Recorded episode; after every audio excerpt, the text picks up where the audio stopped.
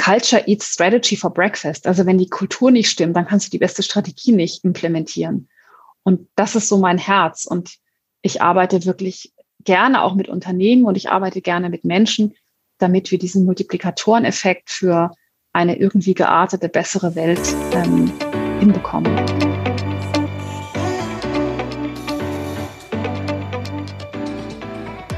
Ich bin Tina Busch und das ist mein Podcast, der Pop-up Cast. Herzlich willkommen. Ich freue mich, dass du da bist. Dieser Podcast ist mein ganz persönliches Passion Project, das mich durch die Corona-Zeit begleiten wird. Was ist das Ziel? Ehrlich gesagt habe ich nur ein einziges Ziel. Spaß zu haben. Nichts muss, aber alles kann. Lass dich, lassen wir uns überraschen. Viel Spaß!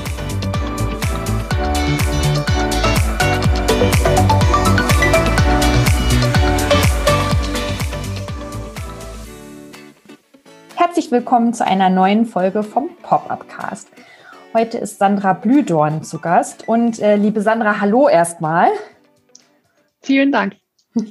Und bevor Sandra sich gleich äh, mit ihren eigenen Worten vorstellt, möchte ich ein paar Worte noch vorweg sagen. Und zwar, Sandra, bist du der erste Gast im Pop-Up-Cast, der auf Empfehlung zu mir gekommen ist. Und zwar hat die Christine Traut, die Goodfluencerin, gesagt, also Tina, Sandra ist jemand, den du auf jeden Fall kennenlernen musst, äh, den du einladen solltest in deinen Podcast. Und ähm, als ich dann dein, ja, dein LinkedIn-Profil und die Webseite deiner Firma angeguckt habe, da bin ich neugierig geworden und habe gedacht, ja, über das, was Sandra macht und wer Sandra so ist, würde ich gerne mehr wissen. Und das Zweite, was ich jetzt noch mit dir teilen möchte, ist, ähm, ich habe mich vorbereitet auf diese Folge und habe mir noch so ein paar Fragen notiert. Und normalerweise schreibe ich das immer in mein Notizbuch. Das Notizbuch hat Linien.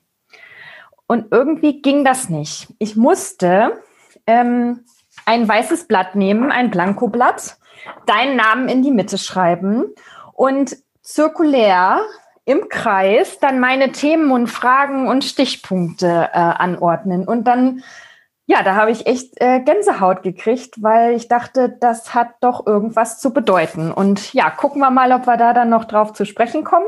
Ähm, ja, das wollte ich, wollte ich gerne vorweg sagen. Und jetzt übergebe ich aber dir das Wort, liebe Sandra. Wer bist du und ähm, ja, wie bist du die Sandra geworden, die du jetzt heute bist? Ja, äh, liebe Tina, ganz herzlichen Dank für die Einladung heute in den äh, Pop-Up-Cast. Ich freue mich sehr, dass ich hier bin und auch mein Dank geht an Christine für die Vernetzung von uns beiden, worüber ich mich sehr gefreut habe. Ich bin Sandra aus München. Ich lebe hier mit meiner Familie, mit meinem Mann und meinen zwei Kindern. Äh, ich bin eine Südamerika- und Sonnenliebhaberin und ähm, habe letztes Jahr eine Firma gegründet, Circular Horizon. Da ist auch schon das Zirkuläre.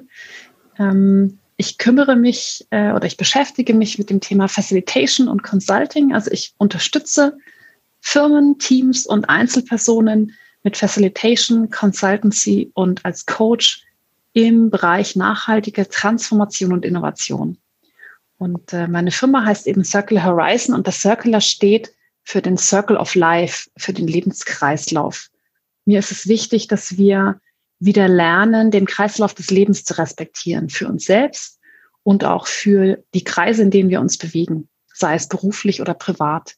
Wir haben das so ein bisschen aus dem Auge verloren, dass die Natur uns eigentlich einen Kreislauf mitgegeben hat.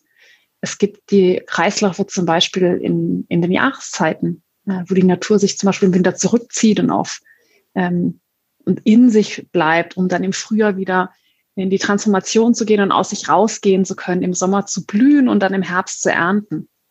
Ähm, es gibt die Tag- und Nachtphasen, das sind letztendlich auch Kreisläufe. Es gibt die Mondphasen.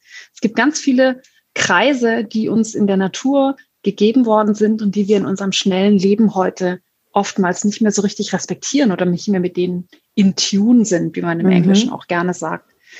Und ähm, dieses Circular steht eben bei Circular Horizon für den Kreislauf des Lebens und dass wir eben lernen, darauf, äh, daraus, daraus, darauf wieder zurückzukommen, weil wir daraus auch Kraft schöpfen können.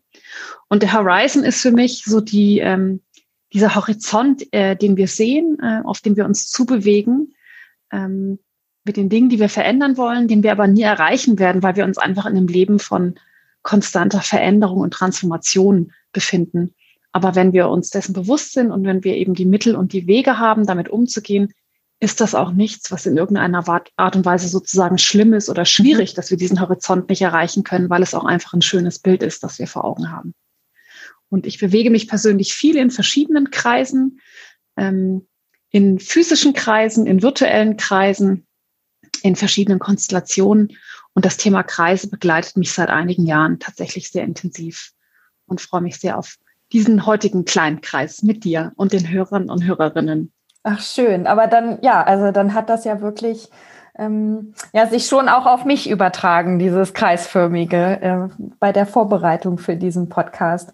Jetzt äh, bei mir poppen jetzt gleich ganz äh, viele Fragen auf und ähm, ich überlege jetzt, welche Frage ich als erste ähm, stelle. Du hast deine, hast gerade gesagt, du hast deine Firma letztes Jahr gegründet und ähm, sprichst über ja, Nachhaltigkeit, Transformation, ähm, Sustainability. Und ähm, ja, letztes Jahr war auch der, das Corona-Jahr und Corona haben wir ja auch immer noch.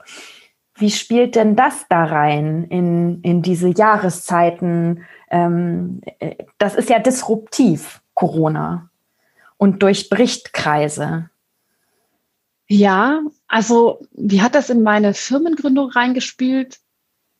Gar nicht und total. Also tatsächlich war mir der Wunsch, mich zu gründen, also eine Firma zu gründen, mich selbstständig zu machen, so, so wichtig, ähm, weil ich gerne mit Flexibilität arbeiten wollte, statt auf Sicherheit zu gehen, dass ich das gemacht habe, obwohl gerade Corona war, was ja nicht gerade nahe liegt. Ich bin ähm, über 17 Jahre in Festanstellungen unterwegs gewesen und dann ausgerechnet im Corona-Jahr zu gründen, liegt nicht gerade nahe. Ähm, ich habe aber das Gefühl, dass Corona eigentlich eine Einladung zur Veränderung ist und Katalysator für uns, tatsächlich Dinge zu verändern in Richtung Nachhaltigkeit, in Richtung Selbstführung. Äh, wie navigiere ich selbst durch die Zeit? Das Resilienz ist ja eines der meist recherchierten Begriffe und ein Modewort im Corona-Jahr geworden.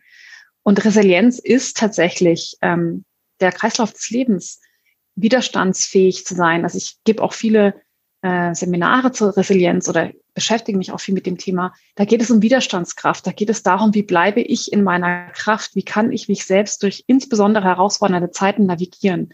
Und Resilienz bedeutet ja, wenn du einen Einfluss von außen hast, der dich irgendwie, ich sage jetzt mal, erschüttert, dass du wieder zurück in deine alte Form kommst.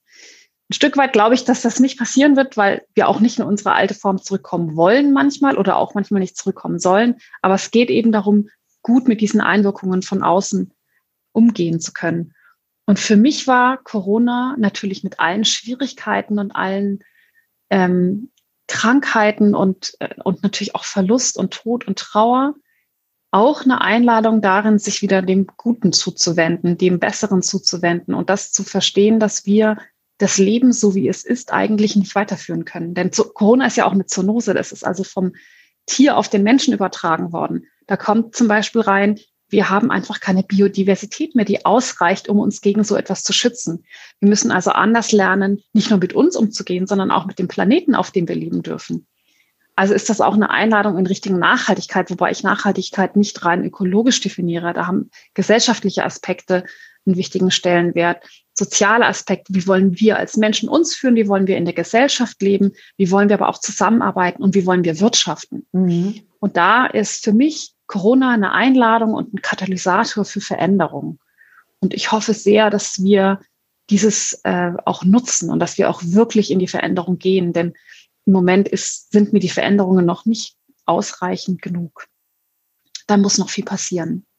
Aber es ist, denke ich, die Einladung zur Veränderung. Und die würde ich gerne nutzen. Für mich, für mein Umfeld, aber auch für meine Firma. Mhm. Was ist denn so ganz spontan eine Ver Veränderung, also wenn du jetzt zurückblickst auf dieses letzte Jahr, was dich verändert hat, was du jetzt persönlich auf jeden Fall beibehalten willst?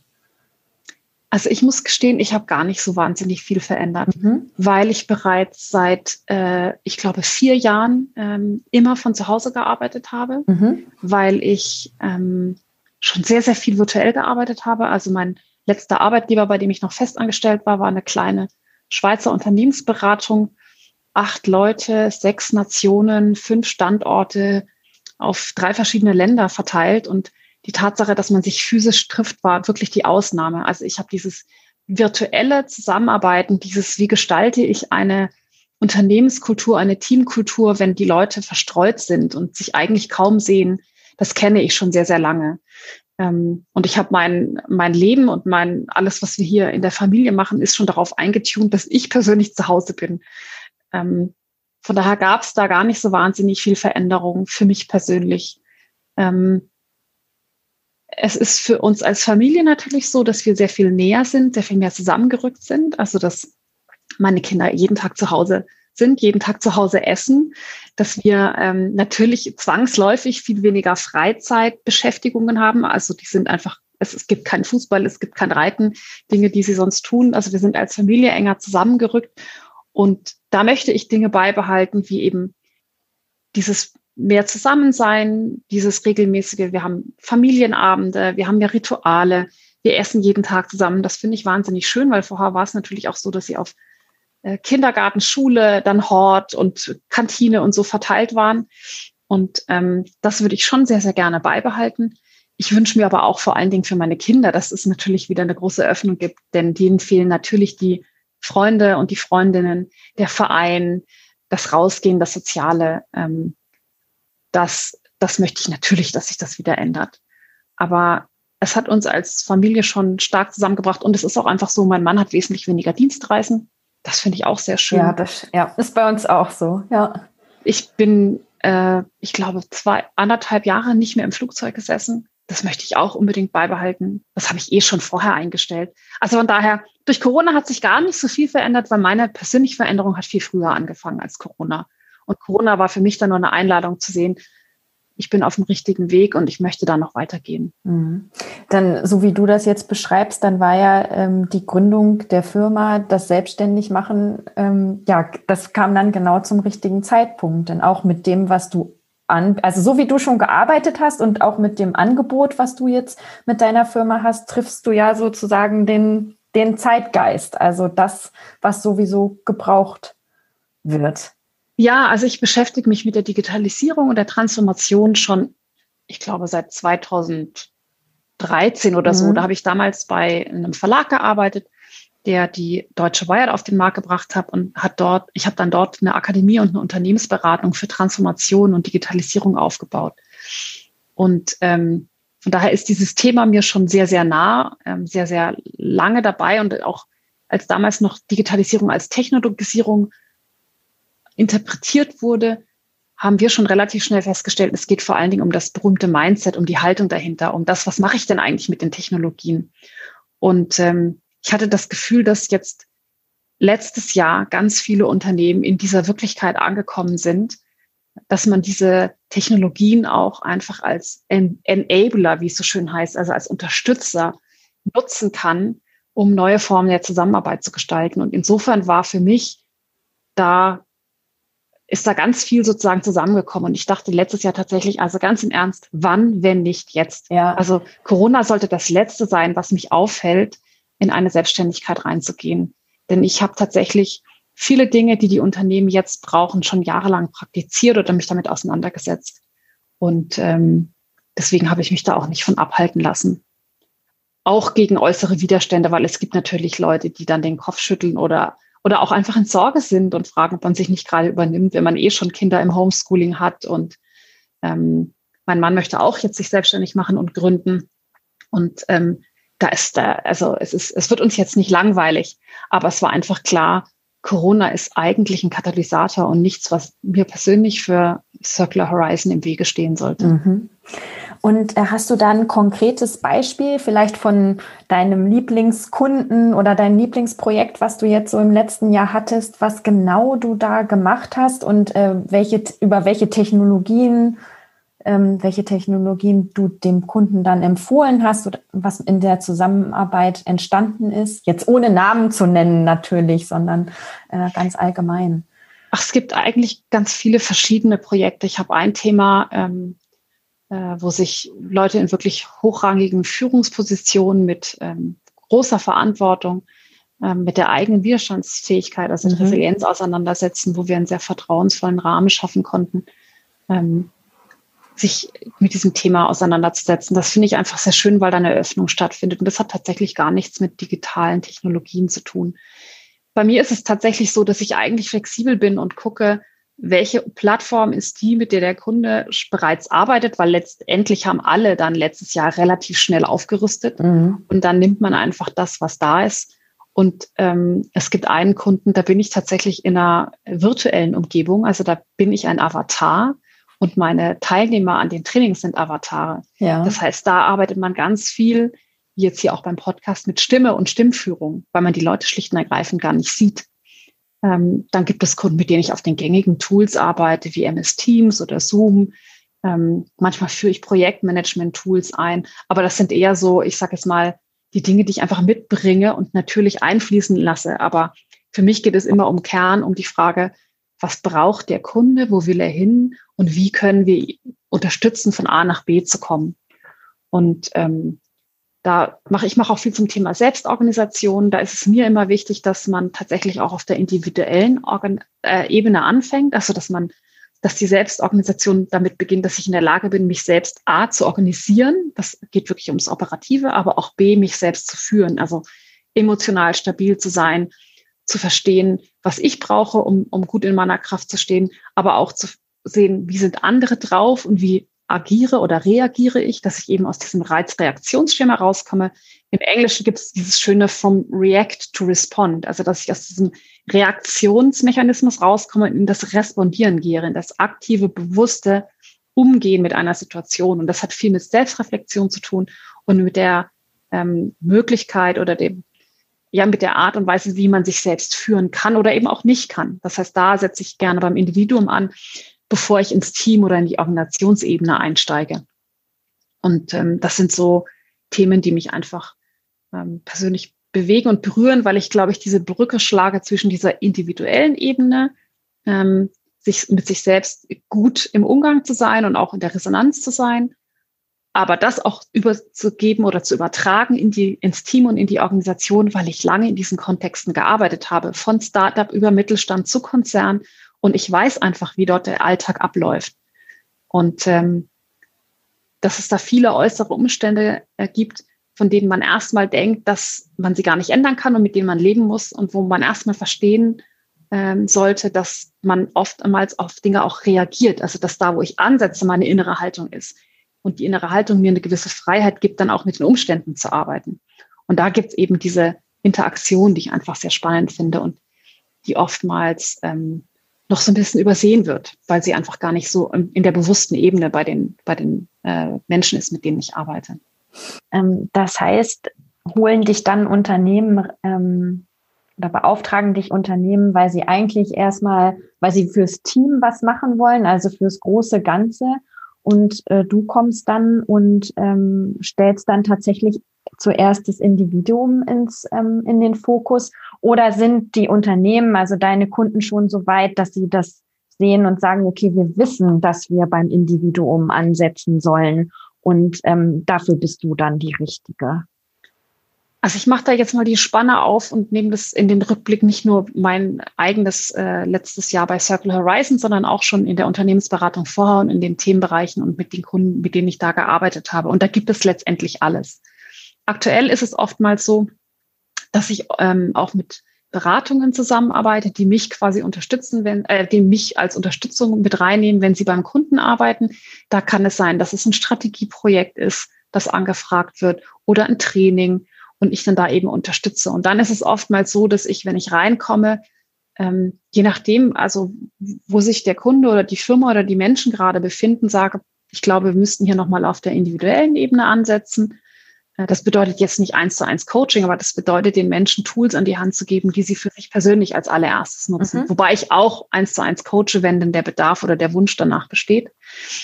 Ähm, und manchmal setzt man einfach in der Teamorganisation an. Dann kann man aber auch starten mit einer Reflexion, so welche Rolle nehme ich denn klassischerweise ja. in dem Team ein? Welcher Typ bin ich? Und was bedeutet das im Umgang mit mir? Das ist wichtig, dass ich das selber weiß, aber dass ich es im Falle auch jemand anderem sagen kann.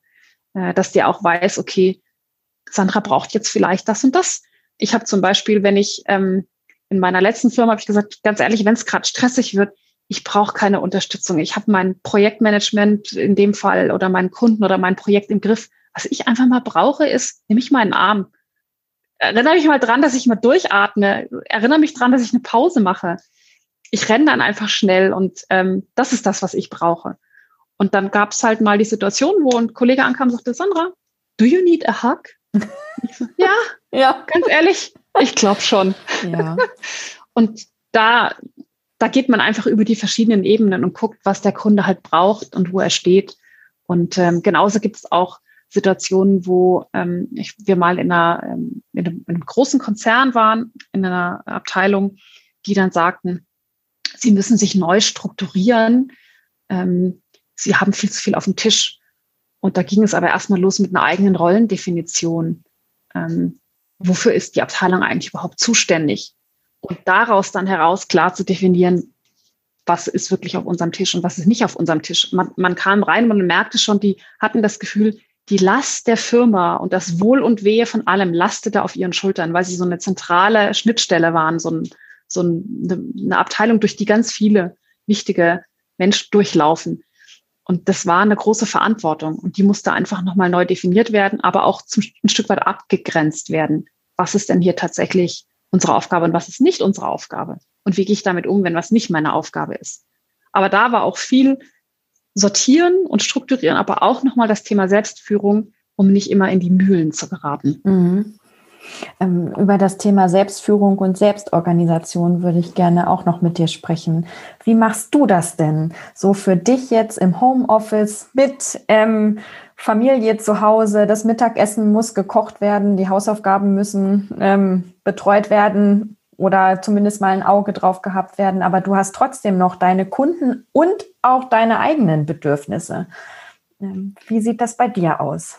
Also zuallererst mal muss ich eine große Lanze für meinen Mann äh, schlagen, weil der nämlich tatsächlich gerade wahnsinnig viel zu Hause macht. Also ich arbeite sehr viel und er ist gerade eigentlich der, der eher einkauft, kocht, äh, sich um die Hausaufgaben kümmert äh, und die Kinder ähm, betreut. Also natürlich mache ich das auch, aber ähm, im Moment gibt es gerade einfach von der Arbeitsbelastung her ein Shift. Ich war jetzt jahrelang sozusagen, als, auch als ich in Festanstellung war, in Teilzeit und dann ähm, war die Aufteilung so. Und im Moment hat es sich gerade eine Veränderung ergeben, so dass ich sehr stark mich auf die Gründung fokussiere und bei ihm es irgendwann im Laufe des Jahres kommt. Dann werden wir uns also wieder neu sortieren.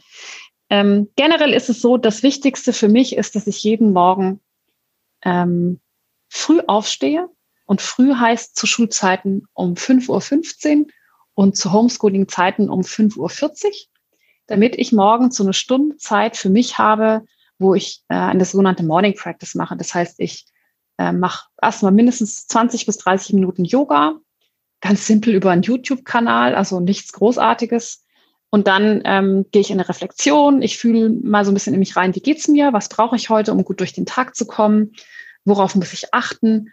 Und äh, setze mir eine Tagesintention und ähm, kümmere mich da oder setze mich da mit einigen Sachen auseinander, die aus einer äh, indianischen Tradition kommen, in der ich gerade eine dreijährige Ausbildung mache. Das nennt sich Council Guide Training und da geht es auch viel um, wie, ähm, wie küre ich mich selbst, wie stehe ich in meiner Kraft und wie kann ich mich in Communities oder Kreise, in denen ich mich bewege, einbringen.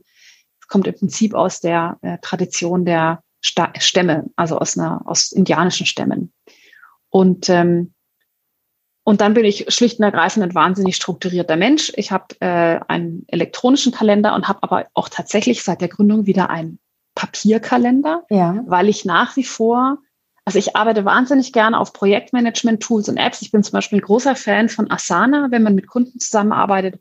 Aber ich für mich mag das Papier. Und ähm, weiß aber auch, dass ich eigentlich äh, äh, gut bin, einen Überblick zu behalten und organisiere das einfach so für mich. Und dann habe ich aber auch konsequent angefangen, ähm, mir den Tag nicht nur voll zu knallen mit irgendwelchen Kundenterminen, sondern auch für mich mal zu schauen, kann ich ähm, vielleicht ein Telefonat mit dem Kunden beim Spazierengehen machen, aber auch mal eine Stunde ohne Telefonate draußen in der Natur zu sein. Oder jetzt aktuell versuche ich äh, eher mal mit meinem Sohn nachmittags den rauszubekommen oder ich habe mir zum Beispiel, wir haben dieses Jahr auch als Familie ähm, die erste Januarwoche genutzt, um mal ein bisschen zu sagen, wie träumen wir uns denn das neue Jahr? Was möchten wir denn als Familie? Und da nutze ich so ein bisschen so aus dem, aus dem Design Thinking oder aus dem Visual Storytelling die, einfach die Post-its, die Methode, so mal frei zu träumen, angenommen auch Corona ist nicht, was wollen wir? Und dann malen wir Post-its und kleben die irgendwie an die Verandatür und gucken uns das an. Und dann sortieren wir und priorisieren. Und dann wird es abgeleitet in und kommt auch wirklich in den Kalender, in sozusagen Strategien, dass es wirklich ähm, passiert. Also und da ist zum Beispiel eine Sache, alle zwei Wochen ähm, möchte ich mit meiner Tochter kochen, alle zwei Wochen möchte ich mit meinem Sohn kochen. Das heißt, es ist ein Wochenwechsel, mhm. wo wir uns gemeinsam überlegen, was wollen wir kochen, dann suchen wir ein Rezept aus und dann machen wir das zusammen. Es gibt alle, jeden Freitagabend Familienkino, alles, also ein bis zweimal im Monat wollen wir in die Berge. Äh, ich hätte gerne jetzt auch noch mal einmal im Monat in die Stadt, weil wir jetzt tatsächlich wenig in, in München im Zentrum unterwegs sind. Meine Tochter wünscht sich äh, ein Wochenende im Wohnwagen, wenn das mal geht, zu verreisen und so ja. weiter und so fort. Und ähm, da versuche ich einfach sozusagen den Raum zu öffnen fürs Träumen, aber daraus auch tatsächlich eine konkrete ähm, Strategie oder einen Maßnahmenkatalog abzuleiten, um es auch wirklich in, ins Tun zu bekommen. Und, ähm, und dann, glaube ich, muss man einfach sehr flexibel sein, zwischen den Dingen hin und her hüpfen. Im Moment ist es für meinen Geschmack persönlich ein bisschen viel Arbeit. Also mein Februar ist wirklich voll, aber ähm, den März versuche ich mir da ein bisschen freier zu halten. Und das muss ich aber auch einpendeln und ehrlicherweise muss ich das auch erst lernen, weil ich habe ja meine Firma gerade erst gegründet und ähm, da brauchen manche Dinge auch einfach noch länger. Also ich denke gerade sowas wie Steuer und Buchhaltung wird mir hoffentlich irgendwann leichter von der Hand gehen und nicht mehr so viel Zeit in Anspruch nehmen. Aber ähm, ja, das, das, so versuche ich das für mich zu strukturieren. Und dann schließe ich jeden Abend mit einer Abendreflexion und gucke, so wie ist mein Tag gelaufen, die Intention, die ich mir gesetzt habe, wie, wie, wie gut konnte ich die sozusagen ins, ins Leben bringen, in den Tag bringen. Und ähm, ich mache jeden Abend einfach noch eine zehnminütige Meditation im Stillen in meinem Zimmer, bevor ich mich dann auch direkt ins Bett lege. Ich habe mir okay, jetzt abgewöhnt, ja. zum Beispiel im Bett zu lesen. Das Bett ist für mich zum wirklich Schlafen und Ruhen. Und ich versuche alles aus diesem Schlafraum rauszuhalten, was mich wach halten könnte. Und Lesen gehört dazu. Ja, ich schreibe auch jeden Abend Tagebuch. Das mache ich auch nicht mehr im Bett. Das mache ich mittlerweile bei mir im Zimmer auf dem Sofa. Und versuche da auch so die Bereiche abzutrennen. Das heißt, ähm, du hast dann dir deinen Raum auch geschaffen? Weil, also ich habe auch ein eigenes Büro, aber hier steht jetzt kein Sofa und ich habe keine Leseecke. Ähm, das hast du dir dann also äh, ja geschaffen. Ja, das haben wir ehrlicherweise schon vor vier oder fünf Jahren gemacht, als ich tatsächlich ähm, in diese Schweizer Unternehmensberatung gewechselt bin und klar war, dass ich jetzt eben immer von zu Hause arbeiten werde da war äh, Corona und Homeoffice und Homeschooling noch lange nicht in Sicht. Wir haben aber auch das Glück, in einem Haus zu wohnen mit mehreren äh, Zimmern. Also mein Mann hat dann auch sein eigenes Büro. Und ehrlicherweise ist mein Büro so eine Mischform aus Büro und Gästezimmer. Deswegen habe ich hier eine Ausziehcouch. Ah, okay. Da wir aber gerade wegen Corona keine Gäste haben, ist es hauptsächlich Büro. Ähm, aber dadurch, also habe ich tatsächlich ein sehr komfortables, sehr großes, sehr helles, sehr schönes Büro, das auch eine Couch hat und äh, im Moment gerade der Raum ist, wo ich tatsächlich sehr, sehr viel Zeit verbringe. Und das heißt, wenn du dir dann äh, in deiner Morgenroutine die Intention für den Tag setzt, notierst du dir das dann auch? Oder ähm, hast du das dann im Kopf? Obwohl so von dem, was du erzählt hast, ähm, du magst Papier gerne und schreibst Tagebuch, dann wird das wahrscheinlich schriftlich alles stattfinden. Ja, es ist schriftlich und ich habe einen ähm, äh, mehrfach am Tag einen kleinen äh, ähm, Ton auf meinem Handy, einen kleinen mhm. Alarm, der mich daran erinnert, denk an deine Intentionen. Ähm, manchmal kann ich das nicht, weil ich dann gerade im Gespräch bin oder irgendwie vertieft oder es auch gar nicht mitbekomme, weil das Handy auf stumm ist. Ähm, und manchmal reißt es mich aber auch wirklich raus und dann denke ich so, ach ja, was war denn das jetzt heute nochmal? Mhm, nochmal nachdenken und dann ähm, versuche ich mich daran eben zu erinnern und es gibt ja auch einen Grund, warum ich mir das, die Intention morgens setze. Also weil ich weiß, was am Tag auf mich zukommt und was ich brauche, um dann gut durch den Tag zu kommen. Mhm. Und wie lange machst du das schon? Diese strikte Morning Practice seit anderthalb Jahren. Äh, das ist etwas, was in, im Rahmen dieser indianischen Tradition, also im Rahmen dieses Council Guide Trainings eigentlich von Beginn an kommt, dass, sie, äh, dass man eben die Empfehlung bekommt, eine Morning Practice zu machen. Und ich habe tatsächlich ein Jahr lang rumprobiert, bis ich irgendwas hinbekommen habe, was mir ähm, tatsächlich ähm, geholfen hat. Und man lernt diese Tradition, das ist eine verbale Tradition anhand von sogenannten Medizinrädern. Das sind im Prinzip Landkarten, kann man sich vorstellen wie ein Kompass, also ein Kreis, der nach Himmelsrichtungen sortiert ist. Und da gibt es ein äh, Rad, äh, wo man sich eben auch anschaut, wie man, ähm, was man braucht, um sich sozusagen frei entfalten zu können und was sind die wichtigsten Dinge, die ich ins Leben äh, bringen möchte. Und eine der Sachen war, dass ich eigentlich, als ich dieses Rad praktiziert habe, ähm, dass ich festgestellt habe, ich wollte eigentlich schon immer mal Yoga machen, aber ich habe nie so richtig den Zugang gefunden. Und dann habe ich mittlerweile natürlich auch schon genug gelernt zu Habit Building, also wie kann ich mir neue Gewohnheiten antrainieren. Und ich wusste, ich muss, ich glaube, 66 Tage durchhalten ja. und dann ist es eine Gewohnheit. Und dann habe ich mir nach einer Ceremony, also dieses, diese indianische Tradition wird in Ceremonies gelehrt, nicht in Trainings oder Workshops. Nach einer Ceremony habe ich mir das Ziel gesetzt, die war im Oktober, bis Weihnachten mache ich jeden Morgen Yoga. Und ich habe einen sehr hohen Strictness-Faktor. Also wenn ich was machen will, dann bin ich da auch konsequent oder auch persistent. Das ist, glaube ich, einer meiner Superpower. Und dann habe ich das durchgezogen und habe das jeden Morgen gemacht. Und habe dann tatsächlich festgestellt, wie gut es mir tut. Also ein Tag, an dem ich keine Zeit mehr nehme für eine Morning Practice, da bin ich ein bisschen fusselig. Der kann mir schneller mal entgleiten. Ähm, und deswegen ist es auch einfach so, wenn man merkt, dass es einem gut tut, dann zieht man das auch durch. Mhm. Und hast du auch Strategien, weil du jetzt gerade sagst, äh, der Tag kann mir entgleiten, du wirst fusselig, hast du dann Strategien, was du dann machst, ähm, wenn du merkst, das entgleitet mir jetzt? Ja, also das Wichtigste ist für mich eigentlich immer eine Pause zu machen. Ähm, zu merken, ich bin jetzt im Reagieren, ich bin nicht mehr im Respondieren. Ich hatte neulich eine Auseinandersetzung mit meiner Tochter und da habe ich schon gemerkt, okay, ich kann mich hier gleich wirklich gar nicht mehr zusammenreißen. Und es war beim Abendbrottisch und da habe ich was gemacht, was ich ganz selten gemacht, also eigentlich noch nie gemacht habe. Ich habe gesagt, es tut mir leid, aber ich muss jetzt den Tisch verlassen. Wenn ich jetzt nicht gehe, flippe ich aus und das möchte ich nicht. Das nennt man bei uns Leave the Crime Scene, also den Ort des Geschehens oder des Verbrechens verlassen. Ja. Mein Mann, meine Kinder haben beide stumm geguckt und ich habe gesagt, ich muss jetzt raus. Ich brauche ein paar Minuten für mich und bin, habe mein, mein Essen, mein Brot genommen, bin nach oben in mein Zimmer, habe die Tür zugemacht, habe das Fenster aufgemacht. Draußen war ein wilder Schneesturm und ich dachte mir so, ha, den Schneesturm habe ich gerade auch im Inneren. Das ist ja ein schönes Bild. Ähm, was macht der Schneesturm? Der Schneesturm muss jetzt erstmal, da muss erstmal alles, der Schnee muss erstmal raus und dann legt sich alles mit einer ruhigen, wohligen Schneelandschaftsdecke. Und das ist das, was ich jetzt brauche. Also genehme ich mir diesen Moment und versuche nicht gegen den Sturm anzukämpfen. Und das ist so dieses Arbeiten mit Energien, ähm, so dass man es, ich arbeite manchmal auch mit dem Bild vom Wasser, wenn du am, am Meer stehst und dann kommt so eine, eine Wasserwelle oder ein Surfer, der mit, mit, mit Wellen ja surft, ein Wellenreiter. Der muss in der Lage sein, mit diesem, mit dieser Kraft des Wassers zu arbeiten, um auf dem Wasser oder unter dem Wasser auf jeden Fall nicht im Wasser zu sein. Und das ist so das Bild, mit dem ich da arbeite, dass ich eben im Oberwasser bleibe und auf diesen, auf diesen Energien des Wassers reite. Und das ist genauso bei den Emotionen, dass man eben mit der Kraft der Emotionen arbeiten kann, aber nicht davon aufgesogen wird. Und das ist sozusagen mein allerletzter, meine allerletzte Instanz zu sagen, okay, ich muss jetzt hier mal kurz eine Pause machen. Und dann auch die in der Konsequenz, äh, äh, ich habe das auch manchmal, äh, ich hatte neulich ein Telefonat mit einem Kunden, wo ich dann auch gesagt habe, okay, ich glaube, ich brauche jetzt hier mal ein paar Minuten Pause, um darüber nachzudenken, weil ich die ähm, die Angewohnheit habe, auch dadurch, dass ich jahrelang Leichtathletik gemacht habe und meine Spezialdisziplin der Sprint war, ich bin immer schnell.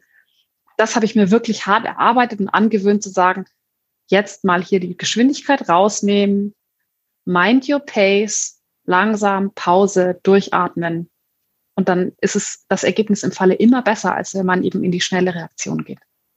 Das ist ein guter Tipp. Das ist äh, das muss ich mir merken. Gelingt mir auch nicht immer, aber ich versuche es. Ja.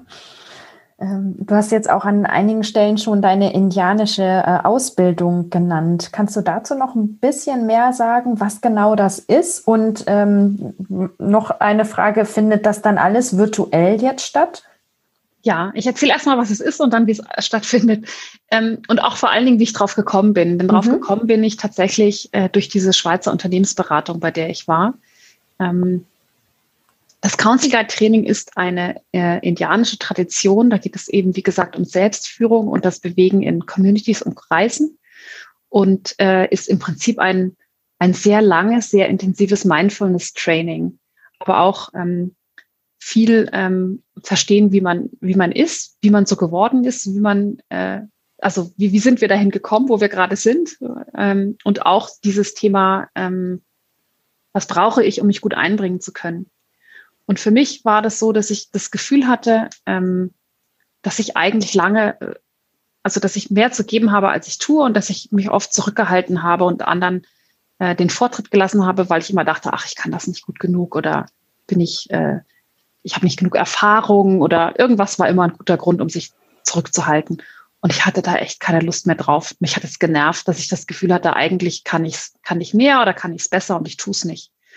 Und in dieser Schweizer Unternehmensberatung gab es ähm, sechs Leute, die bei den Chaos-Piloten ähm, studiert haben. Die Chaos-Piloten ist eine schweizerisch-dänische Social Entrepreneurship Schule. Und in dem Schweizer Zweig ist das Council Guide Training ein inkrementeller Bestandteil der Ausbildung. Das heißt, wenn man dort in diese Social, in diese dreijährige Alternative Business School geht, so nannte man, äh, nennt sich das oder nannte sich das, weil die Schule hat mittlerweile umfirmiert, dann war man auch im Council Guide Training. Und ähm, in dieser Firma hatten wir viele Coaches und Berater, die, wie ich fand, exzellent darin waren, Räume zu lesen und Menschen zu halten. Die hatten irgendwie wie so eine Art, wie so ein Radar. Wenn sie in den Raum reingekommen sind, dann, ähm, dann konnten die mit den Menschen umgehen. Ich hatte einmal ein, ein erstes Kennenlerngespräch bei einem großen Konzern und da kam ein Kollege von mir rein und der hatte dieses, diesen, diese, der ist der ist so reingegangen und hat dir so die Herzen geöffnet, dass nach einer halben Stunde aus den, von den sechs Leuten vieren fast äh, weinend waren, weil sie das Gefühl hatten, sie konnten endlich mal sagen, was eigentlich oh. wirklich gerade los ist. Ja.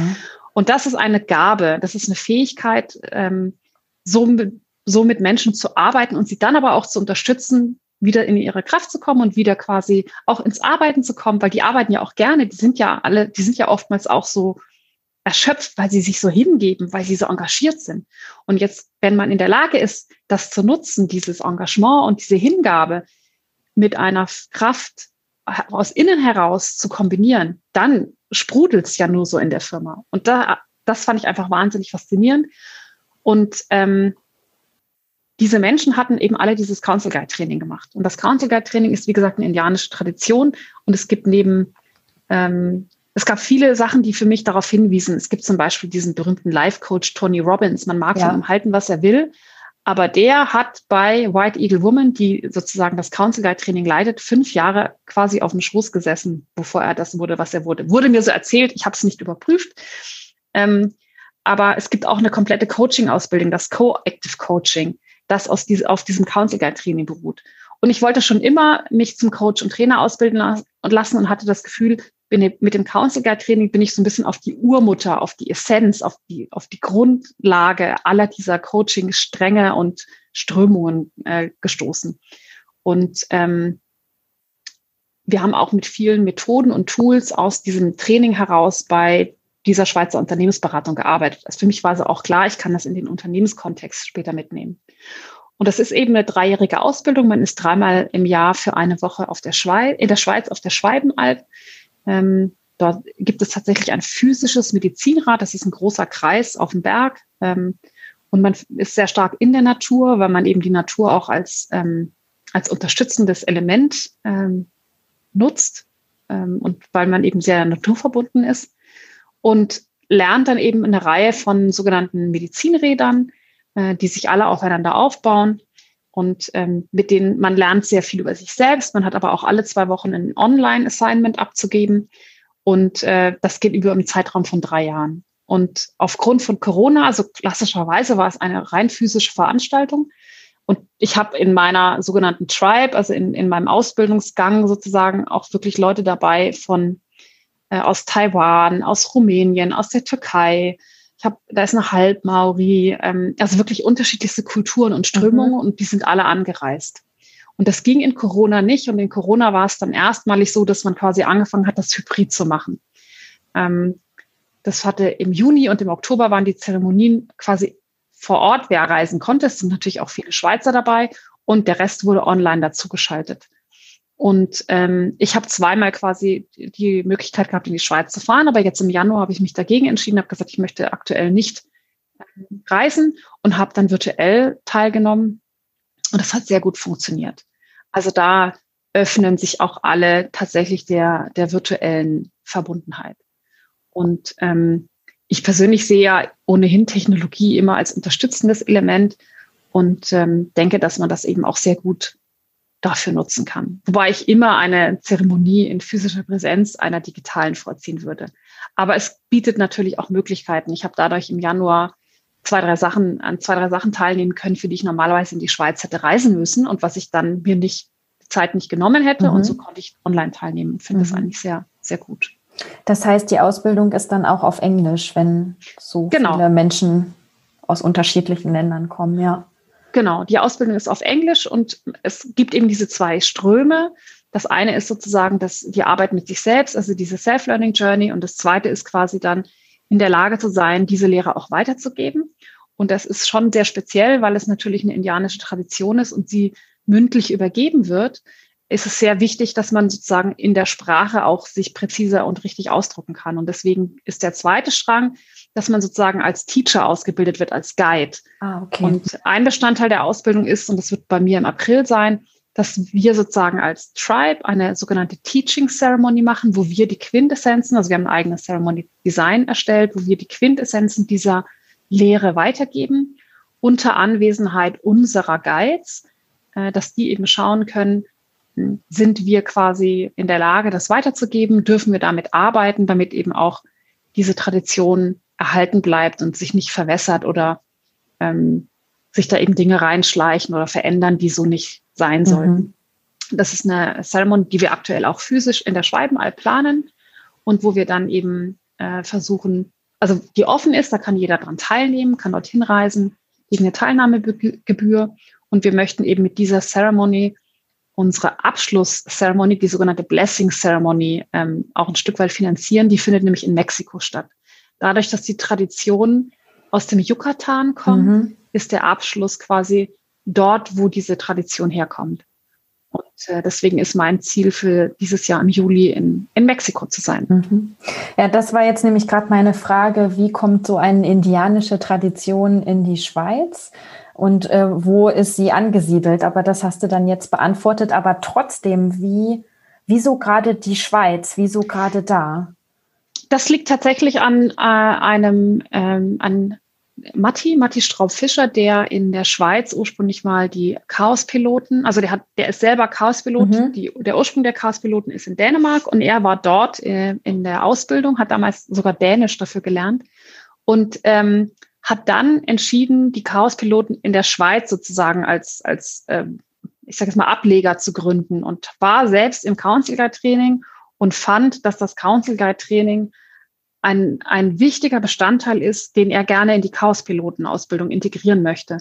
Und hat dann, ähm, also er ist da sehr, sehr intensiv ausgebildet und ist da auch nach wie vor, also schon seit, ich würde sagen, Jahren, Jahrzehnten dabei und hat dann eben über die Zeit mit White Eagle Woman, die die Keeperin dieser Tradition ist, ähm, gemeinsam eine Form gefunden, das Council Guide Training in die Schweiz zu bringen, weil dort eben die Chaospiloten sind und hat es dann aber geöffnet, nicht nur für die Chaospiloten Schüler und Schülerinnen oder Studenten, sondern eben auch für Teilnehmer von außen, wie jetzt von mir sozusagen. Daher kommt es. Ja, okay. Ja. Dann habe ich noch eine abschließende Frage für dich. Wo möchtest du noch hin, Sandra? Du machst jetzt deine Ausbildung, die, das, die beendest du jetzt in diesem Jahr, schließt du ab. Und was kommt dann noch? Was ist deine Vision?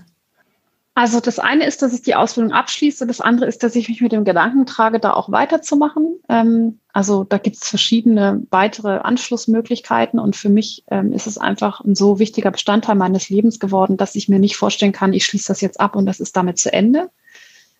Wie das genau aussieht, möchte ich mir in Ruhe überlegen. Das gehört zum Thema Schnelligkeit und Nichtschnelligkeit. Also ähm, ich habe jetzt für mich entschieden, ich mache jetzt erstmal bis Juli und Mexiko und dann sehe ich, wie es weitergeht. Ähm, was für mich einfach wichtig ist, ist, dass ich meine Familie immer unterstützen kann, dass ich immer da bin, wenn meine Kinder mich brauchen, dass ich meinen Mann unterstützen kann, wenn er jetzt auch selber in die Gründung geht. Und das ist erstmal das Wichtigste für mich im Zentrum. Und darum herum baut sich mein Wunsch, ähm, weiterhin andere Menschen zu unterstützen, sei es jetzt als Team, sei es jetzt in der Organisation, sei es als Einzelperson, mit den Veränderungen dieser Zeit gut umzugehen. Und ähm, wir haben jetzt heute sehr viel über die persönliche Ebene gesprochen, aber mein Häng Herz hängt tatsächlich auch in den Organisationen, weil ich einfach glaube, wenn wir in der Lage sind, dort Nachhaltigkeit im Sinne von ähm, auch nachhaltiger Zusammenarbeit ähm, einzubringen, nachhaltige Produktion von, von Produkten, von Dienstleistungen, äh, nachhaltige Innovation, dann haben wir tatsächlich einen Multiplikatoreneffekt. Wenn ich alleine mit einer Person arbeite, dann mache ich hoffentlich das Leben äh, dieser Person irgendwie besser. Aber für mich ist es auch wichtig, so einen Multiplikationseffekt zu haben, denn wir brauchen diese Veränderung. Und ich möchte einfach nur gerne an Stellen sein, wo ich Menschen eben unterstützen kann auf diesem Weg. Denn viele arbeiten ja eigentlich sehr gerne, aber in den, in den Rahmenbedingungen, die haben sich so stark verändert, dass es jetzt einfach schwierig ist. Und ich möchte gerne hier unterstützen, das zu hinterfragen, das neu zu gestalten. Es ist letztendlich ganz viel zurück zu den Wurzeln, wieder mhm. auf Respekt und Augenhöhe miteinander umzugehen, gesunden Menschenverstand walten zu lassen und einfach miteinander als, als Team zu sein. Und ähm, wir haben uns in den letzten vermutlich Jahrzehnten sehr auf diesen sogenannten, ich nenne das immer den Doing-Aspekt der Arbeit konzentriert, also auf Prozesse, Strukturen und Workflows und dass die Technologie stimmt und die Methoden, mit denen wir arbeiten. Aber das Being ist oftmals im Hintergrund geblieben. Dieses, wie geht's uns eigentlich bei dem, was wir tun? Und das ist, äh, das ist der Boden für alles. Also es gibt dieses schöne äh, Zitat von Peter Drucker, ähm, Culture eats strategy for breakfast. Also wenn die Kultur nicht stimmt, dann kannst du die beste Strategie nicht implementieren. Und das ist so mein Herz. Und ich arbeite wirklich gerne auch mit Unternehmen und ich arbeite gerne mit Menschen, damit wir diesen Multiplikatoreneffekt für eine irgendwie geartete, bessere Welt ähm, hinbekommen. Und das ist das, wo ich mich sehe. Das ist jetzt vielleicht noch ein bisschen unspezifisch. Ich habe das nicht so hundertprozentig für mich klar, aber ich habe so das Gefühl, ich weiß meinen Weg und was die Dinge sind, die mich treiben. Mhm. Und ähm, das ist für mich tatsächlich so mein, mein Leuchtstern, würde ich sagen. Schön, du leuchtest auch, wenn du das erzählst. ja, dann äh, danke ich dir. Ich wünsche dir ganz viel Erfolg und Glück und ja, alles, was man, was, was du so brauchen kannst dabei. Und ähm, ja, ich freue mich, wenn ich dich jetzt dabei begleiten kann und das verfolgen kann, weil ich jetzt äh, mit dir connected bin. Genau. Ich freue mich auch ganz herzlich. Äh, herzlichen Dank für die Einladung, für die schönen Fragen. Und äh, ich bin gespannt, ähm, wen wir noch weiter so in deinem Pop-up-Cast hören werden. Ja, da bin ich auch sehr gespannt drauf. gut, danke schön. Mach's gut, Sandra. Danke dir.